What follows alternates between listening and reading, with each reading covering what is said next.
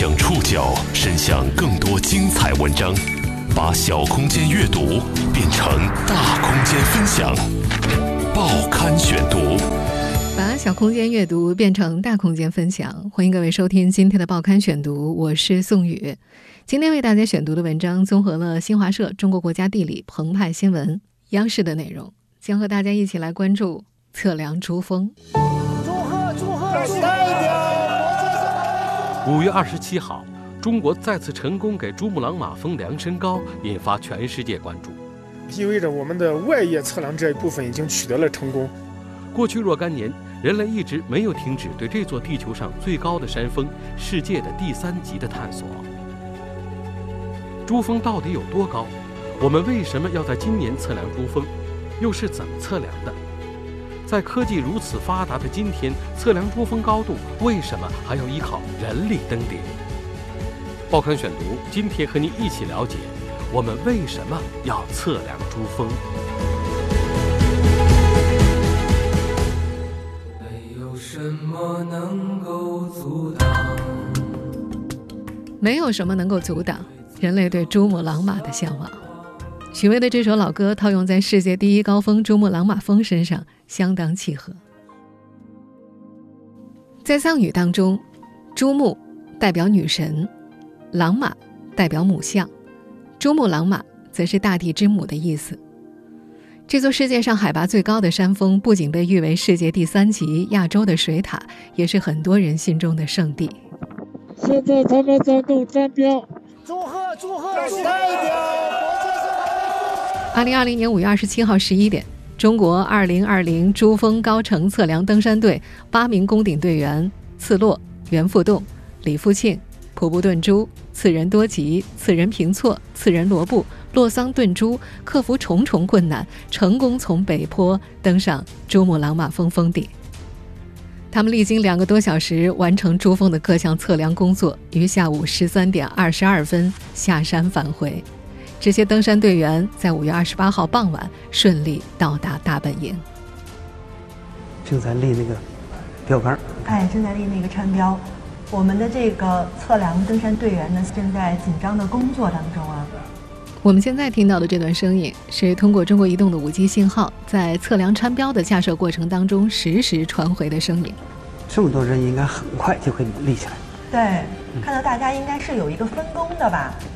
早在四月底，中国的技术人员就在珠穆朗玛峰海拔六千五百米的前进营地修建了世界上海拔最高的五 G 基站。五 G 信号覆盖了珠峰峰顶，让我们在第一时间观察到了测量珠峰高程的实况。这里所提到的参标是一种专业测量工具，是指设置在三角点或精密导线点上的供观测使用的标架。在二十七号登顶之后的两个多小时内，队员们除了在峰顶树立起测量参标，还使用 GNSS 接收机通过北斗卫星进行高精度的定位测量，还使用雪深雷达探测仪探测了峰顶的雪深，并且使用了重力仪进行了重力测量。这一系列新技术的应用有助于给出一个更加精确的珠峰高程。不过，此次测量成功之后，并不会马上公布珠峰的新身高。科学家们还需要通过复杂的计算来消除误差，得到精确的珠峰高程。这是一个系统工程，大概需要两到三个月的时间。当中国测量队队员登顶珠峰测量高程的新闻刷屏之后，很多人可能会和我一样，内心涌出无数个疑问。我们为什么要在这个时候测量珠峰呢？在科技如此发达的今天，测量珠峰的高度怎么还得依靠人力攀登？遥感卫星、直升机甚至无人机，它们不香吗？今天的报刊选读就和大家一起来了解这些问题。您正在收听的是《报刊选读》，我们为什么要测量珠峰？关于珠穆朗玛峰的高度，大部分中国人会脱口而出的数字有两个：八八四八或八八四四。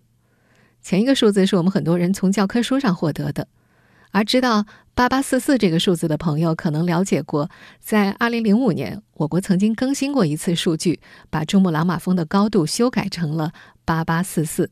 但少有人知的是，这两个中国人自己测得的珠峰高度数据，却在国际上有一定的争议。国际上还有一部分国家，比如像英国、澳大利亚等，他们用的是美国两千年迁徙计划测量所得的八八五零这样一个高度。中国领土之内的山脉，中国人自己测量的成果不被国际社会承认，这是什么原因呢？要说清楚这个问题，我们必须一起来回溯一下珠穆朗玛峰的测量历史。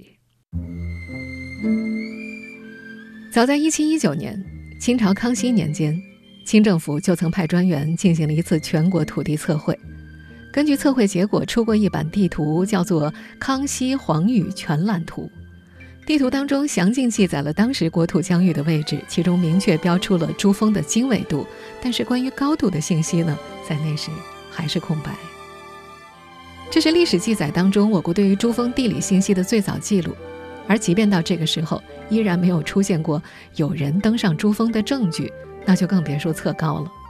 但是，世界最高峰的名声自然吸引了世界各国的兴趣，许多外国人也想着征服珠峰，企图率先填补未知高度这片空白。中国人暂时测不了，英国测绘局先跑了过来，他们成为了测量珠峰高度的第一人。一八五二年。英属印度测绘局局长安杜鲁华欧带来一支测绘队征服珠峰。四年之后，英国公布了这次测量得到的珠峰高度八八四零米，这是国际上公认的第一次测得的珠峰高度，而珠峰也因此获得了世界第一高峰的荣誉称号。随后，他们以英国测绘局的前任局长乔治·埃弗勒斯的名字把珠峰命名为 Mount Everest。随后，Everest。成了西方人公认的珠穆朗玛峰的名字。这个名字无疑带有一定的殖民色彩。建国初期，我们也误用过，一直到一九五二年才正式改为珠穆朗玛峰。虽然英国人的测量已经揭开了珠峰高度的神秘面纱，但国际社会测珠峰的行动并没有停止。世界各国也许对这个数据不信服，也许是想亲力亲为测得高度。这反而激发了更加浓烈的登峰和测距的热潮。来自印度、法国的测绘队随即跟上，测出珠峰高度，但他们都没有公布数据。到了1954年，印度人再次来到珠峰进行第二次测绘，公布得到8848米的高度。这个数据和后来我国官方公布的数据一致，但是我们课本上对于珠峰高度的描述并不是出于印度的测绘，而是来自我国1975年的。第一次测量，珠峰是我国境内的本土山脉，中国人对其探索自然也不甘落后。在陕西西安有一支国家测绘地理信息局第一大队测量队，他们被简称叫做“国测一大队”。在二零二零年这次登顶之前，他们曾经六次攀登上珠峰，只为得到一个精确的高度值。一九六六年，国测一大队。第一次进入珠峰测区进行测量，两年之后的一九六八年，大队再次行动，但由于种种原因，这两次测量都没有登顶，也就没有得出完整的数据。直到一九七五年，国测一大队再次出发，不仅登顶珠峰，也完成了高度测量。这次中国公布的珠峰测量数据是八八四八点一三米。四舍五入之后的八八四八米，因此成了中国对于珠峰的官方判定，写进了地理课本。八八四八这个数字也陪着一代中国人一起长大。关于一九七五年的我国首次珠峰测量，还有一个比较有意思的细节想和大家分享。在当年测量珠峰的过程当中，测量队员们冒着体力耗尽的风险，带上了三点七四公斤重的餐标。这是世界上第一个被带上珠峰峰顶的测量餐标，它甚至成了峰顶的标志。一九八零年，意大利登山家梅斯纳尔孤身登上珠峰，他后来在日记中写道：“走着走着，我抬头一看，突然金属三脚架已经展现在我的眼前，我惊喜若狂。这是世界最高峰的标志，是一九七五年中国人进行测量时设立在这里的标记。”是各国登山家们登上地球之巅的见证人，他是我最忠实的朋友。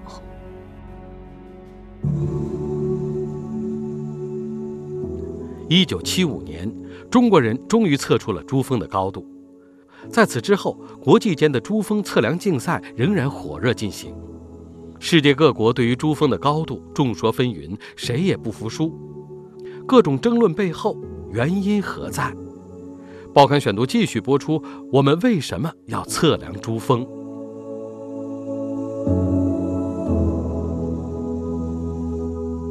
一九九二年，意大利与我国展开合作，联合进行珠峰高度测量。这次。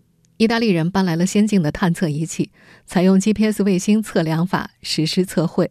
通过建立一个和地球形状最大程度契合的椭圆，再利用 GPS 获得珠峰相对参考椭圆的三维坐标，最后将参考椭圆与真实地球数据对比，他们得出的珠峰高度是八八四九点零四米。但是由于他们那次测量的关键技术是由意大利方面完成的，这个数据并没有被我国采用为官方高度。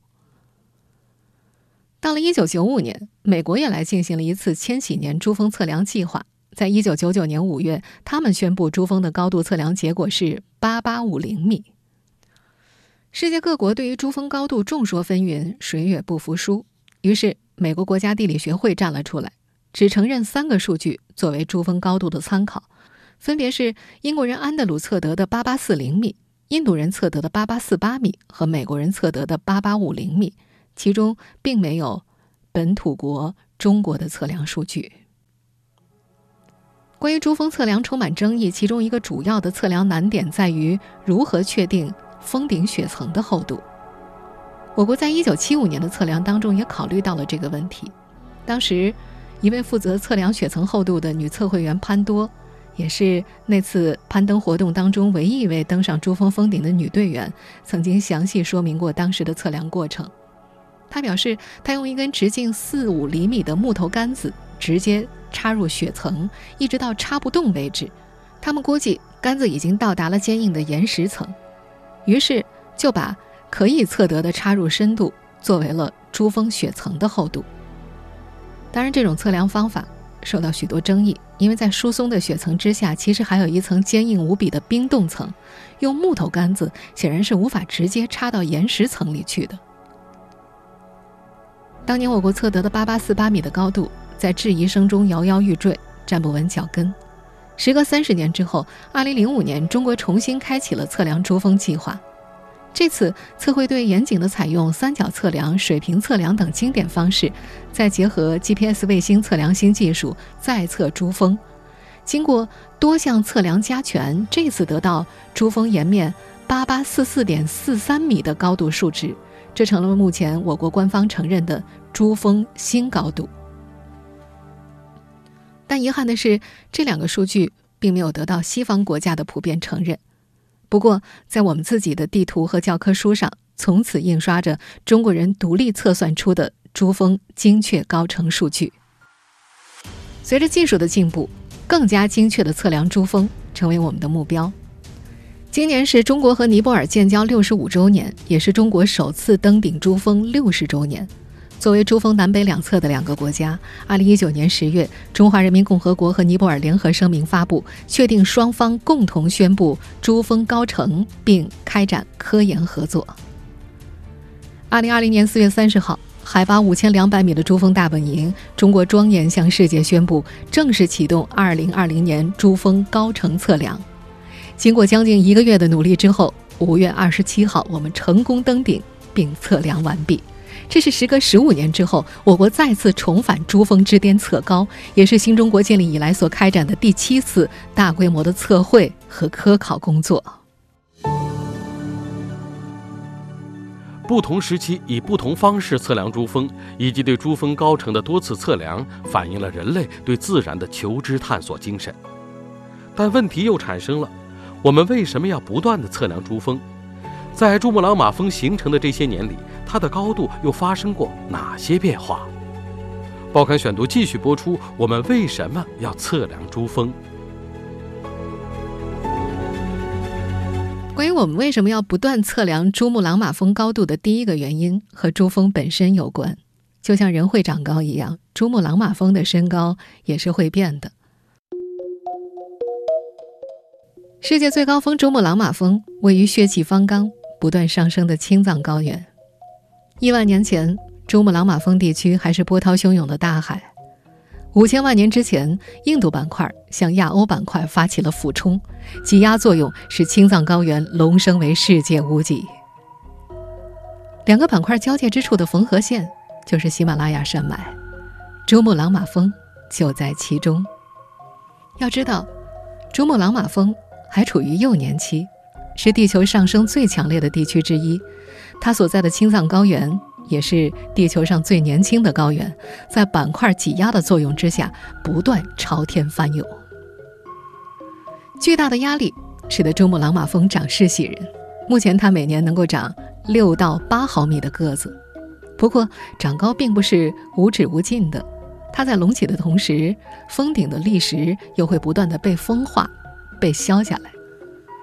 地质学家们在考察中发现，历史上珠穆朗玛峰。曾经比现在要高得多，大约在一千三百万年前，珠穆朗玛峰的高度曾经超过一万两千米，那才是它的巅峰状态，比现在的高度大约高了四分之一左右。那为什么现在的珠峰又变矮了呢？地质专家、珠峰综合科考队首席研究员丁玲认为，珠穆朗玛峰曾经出现过崩塌的现象。至于崩塌的原因，丁玲猜测，也许因为它实在太高了。某次地震活动导致了它的坍塌，高度打了个对折。最主要的原因就是它实在太高了，它自身的重力使得下面的地壳难以承受它的重压，或者说地球引力不允许它长那么高，所以才出现了崩塌。有人计算发现，地球上的山脉高度超过海拔一万两千米的时候，就很容易崩塌，因为其自身的重力会使得下面的地壳难以承受。也就是说，虽然今天的珠穆朗玛峰仍然在继续长高，但也很难超过它曾经出现的超一万两千米的高度。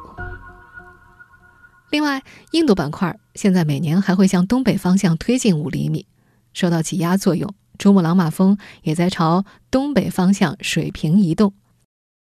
而这个前进的东北方向呢，如果用一个城市作为标记点的话，大概就是我国东北长春市的方向。不过大家也别担心，珠穆朗玛峰有一天会挪动到现在长春的位置。在喜马拉雅山的北边是宽广纵深的中国内陆和欧亚大陆腹地，它们阻挡着珠峰向东北方向无限运动下去，并迫使其岩石物质具有向西、向北、向东甚至向南的运动趋势。原本驱使着珠峰前往长春的能量，大部分转变为中国西部地震的能量之源。二零一五年四月二十五号，尼泊尔发生了八点一级大地震，震中距离珠峰仅两百二十公里。在这次大地震发生之后，珠峰就向西南方向平移了五厘米。大地震不仅会阻止珠峰向东北移动，也会对珠峰的高度产生影响。早在一九三四年，尼泊尔发生了一次八点二级地震，离珠峰大概只有九点五公里。这次地震。就影响了珠峰的高度，海拔降了有半米有余。二零一五年的地震很可能会影响到珠峰的高度，这也是我们要再次测量的原因之一。除了地质运动之外，珠峰的高度变化还受到全球变暖的影响。虽然听起来好像这两个概念八竿子打不到一块儿去，但是珠峰的海拔高程，海拔海拔嘛，顾名思义，它就是以海平面为基准测量的高程。天气变化导致海平面上升，海拔的数值必然会产生变化。我国的海拔起点是黄海，而受到洋流、重力、气温等因素的影响，每个国家的海拔起点都不一样，测算的结果自然也会不同。地壳隆起作用、空气风化作用，甚至海平面上升，珠峰的身高可能每年都在发生变化，而我们对于珠峰高度的测量，也只能是一次又一次的。更加接近真实值。在科学家们看来，清楚地了解珠峰，不仅能够让我们更好地保护这座世界第一高峰，还能为我国的地震预报工作提供帮助。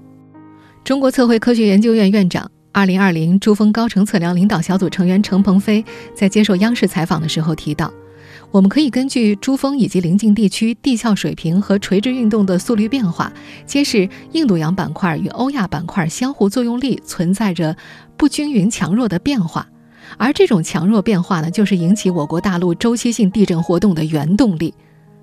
这些研究成果将会对我国今后的地震预报和减灾防灾具有非常重要的实际意义。另外，进一步了解珠峰，还能为冰川监测、生态环境保护提供第一手的资料。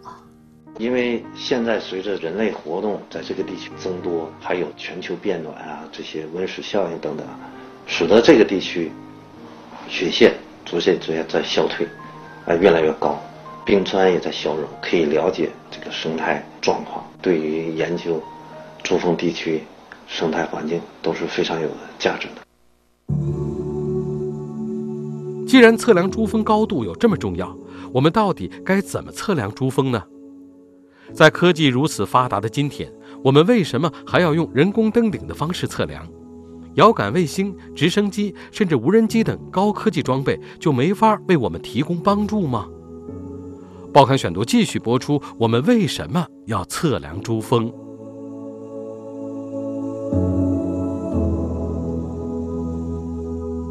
我们到底该怎么测量珠峰的高度呢？我们以为人测身高来打个比方。给人测量身高，从头量到脚就可以了。但是为世界高峰测量身高，这确定头和脚就相对比较复杂。五月二十七号的登顶测量，为的就是要找到珠峰的头在哪儿，而珠峰脚下的海拔零米，也就是我们在前面所提到的黄海平均海平面，就是珠峰的脚了。测绘人员呢，就用水准测量的方式，从青岛一步一步传递到了珠峰地区。在珠峰地区，测绘人员要进行大量前期和外围的测量工作，精确地把这个零海拔高度基准面延伸到珠峰的下面。珠峰峰顶会战分为三步，首先呢，要通过高精度卫星定位法测量出珠峰雪顶的位置在哪儿，也就是我们要登顶的那个位置，然后。在海拔六千米左右，利用交汇和三角高程测量方法测量队员们登顶之后插在峰顶的先标，确定珠峰的高度。最后通过雷达雪深测量，测量峰顶一定范围之内雪面到达岩石面的距离，也就是峰顶冰雪层的厚度。相信大家听到这儿也一定发现了，我们从头到尾提到的珠峰测量，说的都是珠峰高程测量。珠峰高程就是要把通过雪深雷达观测获得的珠峰峰顶的冰雪层的厚度，从珠峰峰顶雪面海拔当中扣除掉，这样获得珠峰峰顶岩石面的海拔高度。这么复杂细致的工作，无人机或机器人是肯定没法替代的。更何况，珠峰峰顶复杂多变的气候条件也制约了这些高科技产品发挥作用。只有测量人员亲自登顶作业，才能完成相关任务。就是高海拔地区，又有大风，又有大雪，和云遮雾绕，没有安全可保证了。它变化很快，不是说我们一个小时可能就变化，两个小时才变，它可能有时候瞬息万变。刚才还挺好的，没过多久会变成非常复杂。听到这儿，也许大家又会问了。如果我们非得靠人力作业的话，可不可以用直升机把测量队员送到峰顶呢？这样会不会降低一步一步登顶的难度和风险？设想很美好，操作起来不像大家想象的那么简单。二零二零珠峰高层测量技术协调组组长党亚明解释，在珠峰峰顶上作业，对直升机的要求那是相当的高啊。在珠峰顶上作业，对直升飞机的要求是非常高的。你要把测量队员放下来，你要把测量仪器设备从飞机上卸下来。珠峰顶上的地方非常小，飞机是不能降落的，那只能飞机在运动过程螺旋引起的风，有可能引起冰雪的崩塌。至于大家呼声颇高的另一位选手遥感卫星，就更加难以解决精确度的问题了。卫星遥感影像现在目前主要用于地表的监测，它测的也是雪面的高度，没有人工峰顶上去，它就没有雪深的测量。用卫星遥感影像做出峰测量，精度是不够的。二零二零年五月二十七号，中国人又一次登上了世界海拔最高的珠穆朗玛峰峰顶，并且成功完成了测量。相比十五年前的那次测量。不断经历地壳运动、气候变化的珠穆朗玛峰，到底是长高了还是变矮了呢？科学家们还要经过两到三个月的仔细测算，让我们一起期待这个世界高度的最新中国答案。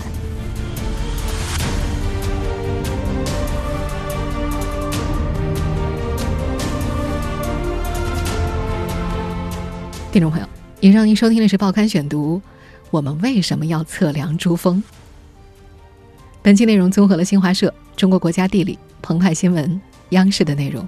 收听节目复播，您可以关注《报刊选读》的微信公众号“宋宇的报刊选读”。我们下期节目时间再见。